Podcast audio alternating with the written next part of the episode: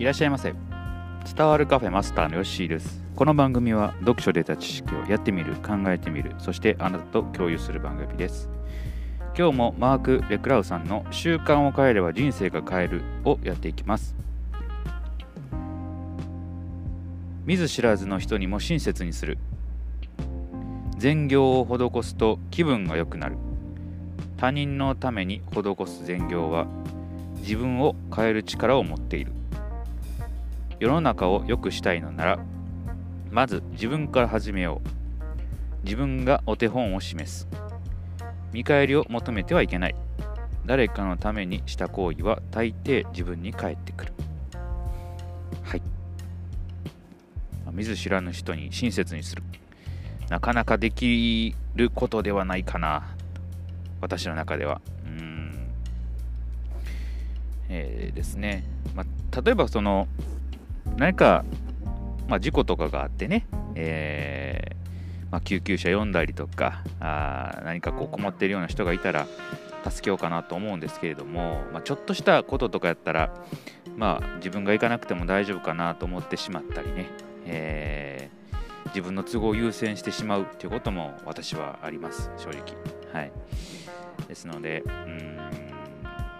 こう知ってる人がね困ってたりすると何かしようかなと思うんですけど、うん、見ず知らずの人をこう手助けするっていうのはやっぱりなかなかこう勇気がいることかなというふうに思いますが、まあ、それをねやっぱやっていくことによって、えー、そういうのは自分に返ってくると、うん。えー、まあ、回り回って自分に返るということはよく言われてることですしね、まあ、そういうことなんだろうなと思いますがあ簡単なことではない。私にとってはちょっと簡単なことではないなというふうに思います、うん、結構見ず知らずの人にこう何かするっていうのもこう身が引けるっていうところもありますよね、うん、手伝手手助けしていいものなのかどうかっていうね、まあ、それは命に関わるようなこととかやったらねそれは躊躇せずいけるんですけれども大したことないことでなんかこうね手助けしたりしてもいいものかどうなのかっていうのをねえちょっと判断が難しいところですよね。うんまあ、それをね、乗り越えてやっていくんだ。そういうこう清さがあれば、うん、ぜひともやってみてください。はい、ちょっと私はこう一歩、これは引けてしまうなと、えー、正直なところ思います。はい、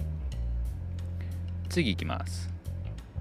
不要品を処分する。新しいものを生活の中に取り入れたいなら不要品を処分する必要がある。これはね、もう断捨離ですよね。はい。うん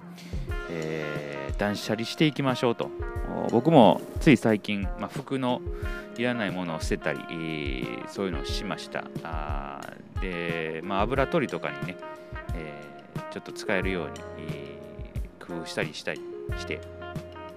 やりましたけども、いらんもんって結構あるんだなと、うん、思いますね。械を買った時のこうパッケージとかね。ああいうのも残しててもしゃあないし、まあ、捨てた方がいいなと思うんですけれどもなんかこう残してしまうとかそういうところが今まではあったんですけども最近はもう思い切って捨てるようにしました、はい、場所取るだけなんでね、えー、別に売ることもせえへんので、えー、まあ、説明書だけこう残して、えー、パッケージプラスチックとか全部捨てるようにしております、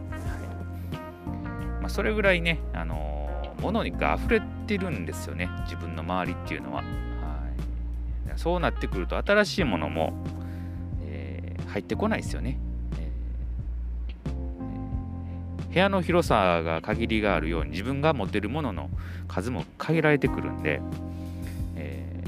ー、いらんもん持ってると新しいもんが手に入らんとそういうことを、あのー、前に読んだことがあるので、つながってるなというふうに思いました。は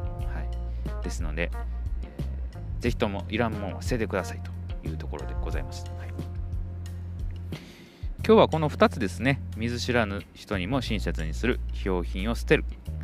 えー、ということでした。最後のね、えー、まあ、処分するのは今からでもできると思いますので、ぜひとも何かこう一つ決めて片付けてみてはいかがでしょうか。結構すっきりするもんですよ。はい。